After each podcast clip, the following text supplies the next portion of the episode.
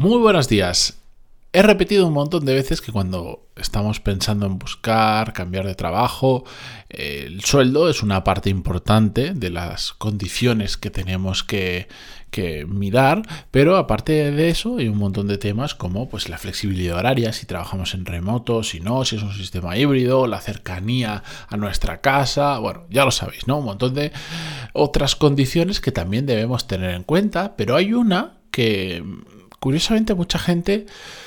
no, no la piensa abiertamente y para mí es extraordinariamente importante que es el trabajar con y para buena gente. Sobre eso vamos a reflexionar hoy en el episodio 1162, pero antes de empezar, música épica, por favor.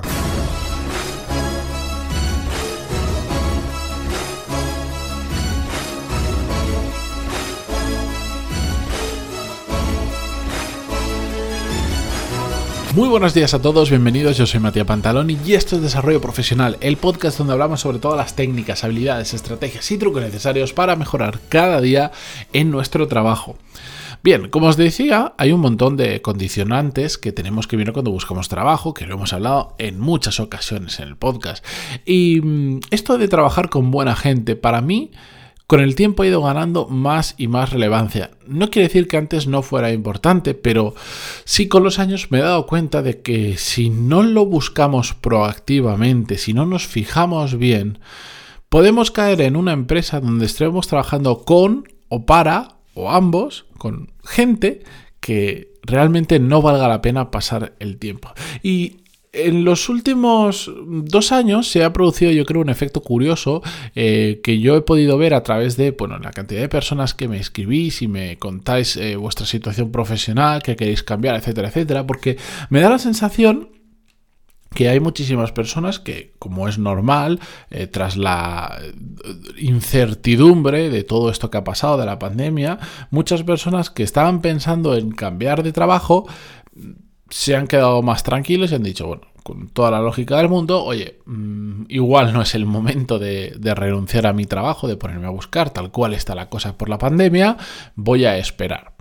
Y ahora que todo está poco a poco reactivándose y que se nota muchísimo que el mercado laboral se empieza a mover de nuevo, no sé si estamos ya a los niveles prepandemia, no lo sé, pero yo solo por el feeling de lo que conozco de gente de mi alrededor y de lo que me contéis por el podcast, se nota que ahora ya todo el mundo ha vuelto a activar el modo mm, me quiero cambiar. ¿Vale? Y hay mucha gente pues que si ya lo tenía pensado poco antes de la pandemia, después de dos años, pues estáis eh, como locos por moveros. Y mm, veo mucha gente, sobre todo, que el motivo por el que quieren cambiar, que pueden haber muchísimos, es porque mm, se dan cuenta que están trabajando con gente mm, que hace cosas raras. ¿Y a qué me refiero? El otro día me escribió un oyente del podcast y me contaba eh, un caso muy particular, no voy a entrar en detalles y ni voy a leer el email, pero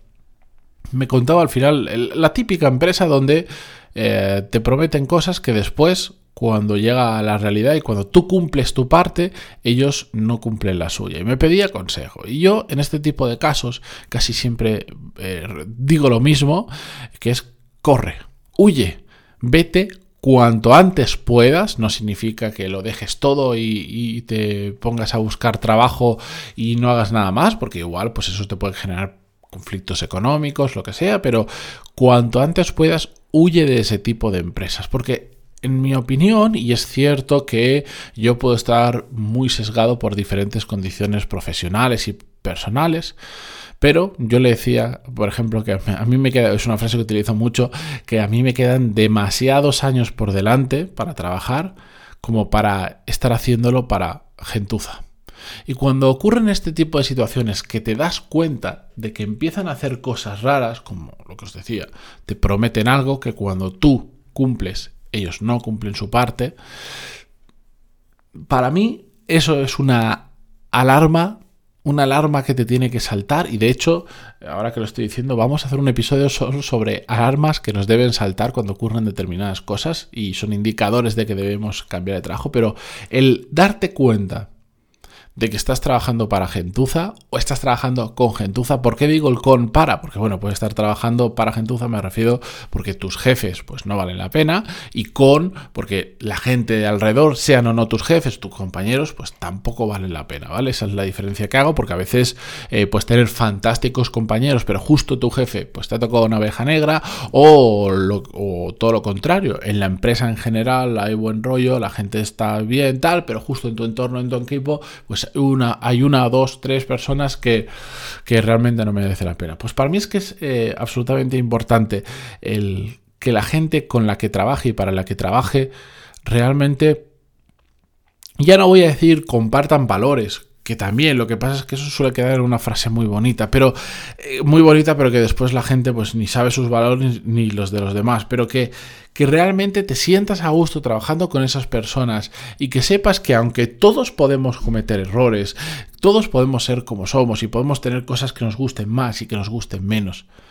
en el fondo sean buenas personas y cuando hacen las cosas, aunque se equivoquen, la intención no sea mala. Y eso ya os decía, para mí cada vez empieza a ser más y más importante y cuando barajo entrar en un proyecto u otro, lo miro con lupa, lo miro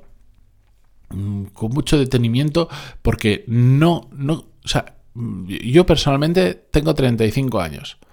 ¿Cuándo me jubilaré? No tengo ni idea. ¿A los 70 años? ¿A los 75? No lo sé me queda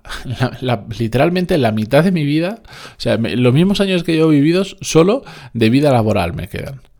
Son demasiados años para trabajar para mala gente, para trabajar en malas situaciones, porque cuando trabajas para, para gente que no merece la pena, todo se hace mucho más complicado. Incluso te puede ir bien profesionalmente y puedes hacer cosas interesantes, pero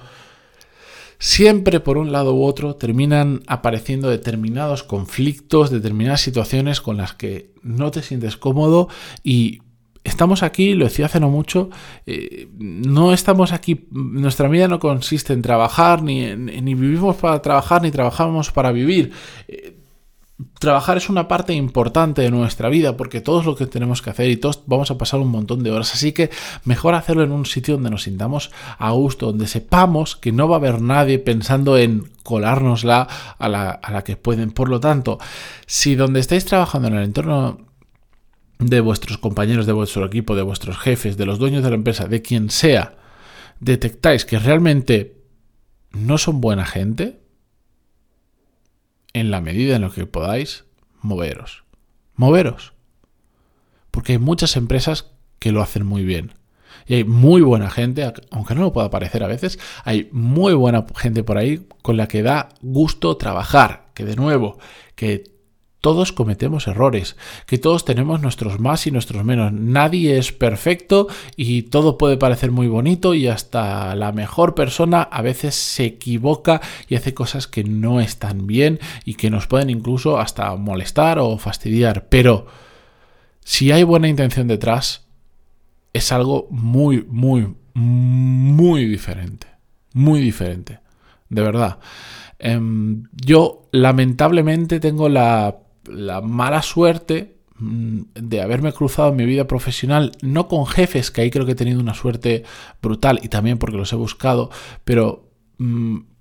de trabajar con gente, sobre todo gente que no, no, no, eran mis compañeros de día a día, pero sí, por ejemplo, con clientes con los que al final he tenido que pasar por el tipo de trabajo que era muchísimas horas y he tenido la mala suerte de cruzarme con un par de tipejos, porque no tiene otra palabra que decir, de gente que era realmente mala, gente que, que estaba esperando, eran mm, lobos vestidos con piel de cordero y están esperando para hacer algo mal y de verdad no solo los problemas que generan y los conflictos que hay y lo difícil que es lidiar con este tipo de situaciones, sino lo frustrante que llega a ser el darte cuenta que después de, de tu trabajo, de todas tus buenas intenciones, de tu buen hacer, hay alguien que solo ha estado pensando en cómo joderte a, la mínima oportunidad que ha tenido. Es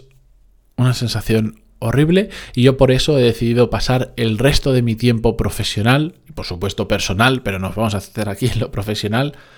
con gente que merezca la gente, gente que sea buena. No hace falta que sea el Dalai Lama y, que mediten todos los días y que, y que todos los días donen la mitad de su fortuna a... No, no hace falta. Gente que realmente valga la pena pasar tiempo con esas personas y sobre todo con la que te sientas extraordinariamente cómoda. Así que ese es mi pequeño consejo de hoy. Mm, de verdad, ahora mismo tal cual termino esto, voy a apuntar el tema de las alertas que nos tienen que saltar cuando ocurren determinadas, eh, determinadas cosas, porque me doy cuenta que hay mucha gente que está en ese punto de indecisión de, oye, han pasado esta serie de cosas y no sé qué hacer, pues es que cuando pasan determinadas cosas, tienes que ver claro y, y cristalino que es el momento de empezar a buscar otra cosa y de moverte porque eso no es aceptable. Así que me voy a apuntar ese episodio. La semana que viene lo grabo y lo subo, pero mientras tanto, muchas gracias por estar ahí al otro lado en Spotify, Google Podcast, iTunes, Evox, donde sea que lo escuchéis y hasta mañana. Adiós.